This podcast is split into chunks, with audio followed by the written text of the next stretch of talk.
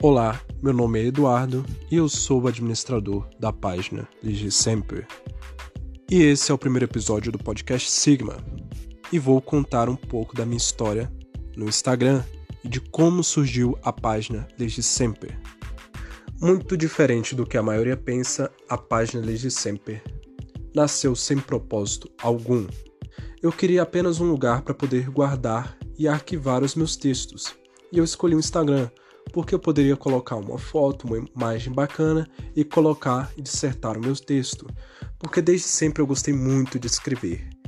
E essa foi uma maneira de eu fazer aquilo se tornar mais prático, porque eu poderia escrever em qualquer lugar, é, além da minha, do meu caderno, que também é muito importante, eu ainda gosto muito de escrever pelo caderno, porém eu queria datar aquilo de alguma forma e de uma maneira mais simples, em que eu tivesse em qualquer lugar eu poderia escrever. E o Instagram era fechado, eu não queria que ninguém visse, eu não queria que ninguém olhasse e que ninguém opinasse sobre esses textos.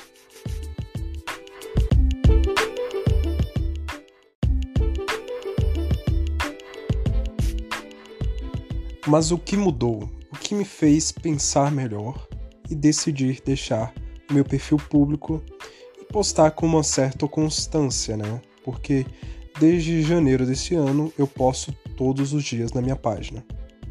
Para quem não sabe, a minha página já está há quase mais de um ano, né, ativo dessa maneira.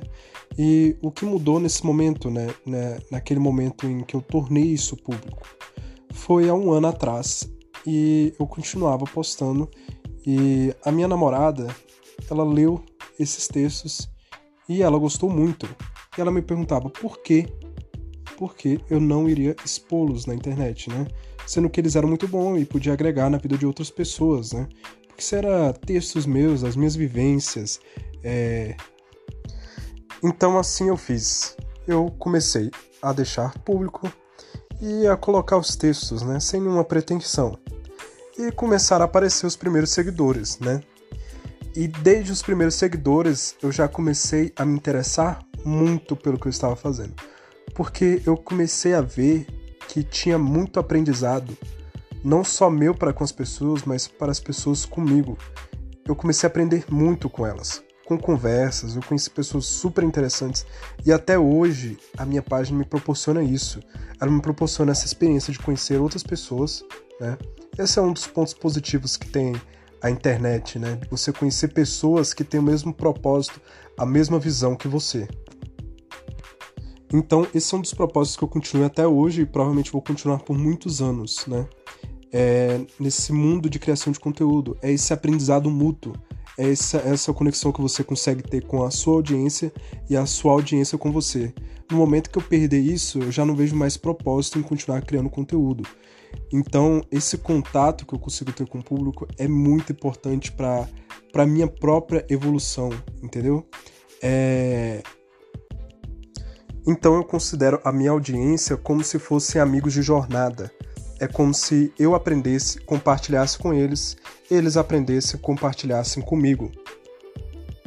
É uma troca muito justa e benéfica.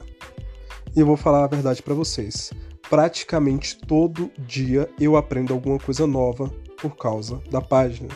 Seja uma coisa nova é, em relação às redes sociais, seja uma coisa nova em relação a estilo de vida, filosofia, dos assuntos tratados, né? Eu aprendo praticamente todo dia algo novo. Isso para mim foi um, um, um diferencial muito grande entre consumir conteúdo e criar conteúdo. Por isso que eu gosto de incentivar as pessoas. Se você tem um conhecimento, se você é bom em alguma área, se você entende de alguma coisa, ou se você simplesmente está começando é, a estudar sobre um determinado assunto, compartilhe a sua jornada, comece a criar.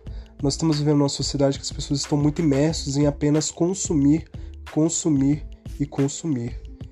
É, chegou a hora, chegou a hora de começar a criar, de começar a trazer algo para o mundo, entende?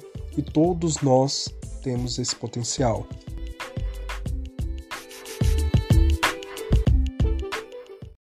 Dessa minha jornada, nós podemos tirar algumas lições, digamos, primordiais. A primeira é que nem tudo que você for começar, você precisa ter um propósito bem definido. O propósito bem definido é muito importante para a sua permanência nessa atividade. mas você não precisa dela para dar o primeiro passo.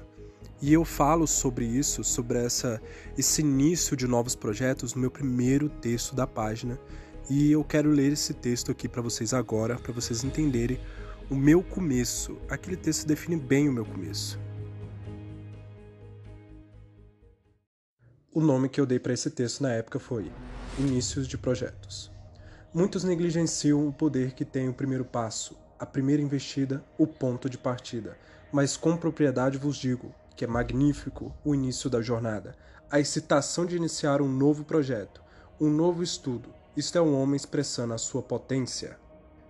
Neste começo temos algo de grande valia que muitos deixam se esvair com o tempo: a vontade de fazer. A falta de continuidade e disciplina já destruiu os melhores projetos que não conseguiram por tal negligência. Digo hoje para não duvidar de sua capacidade. Não duvide do que está fazendo. Só você sabe a real importância do que faz e isso já deve ser o suficiente para não se desanimar.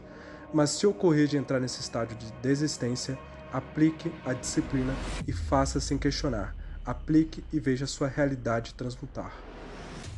Uma pequena faísca é mais do que necessário para começar um grande incêndio.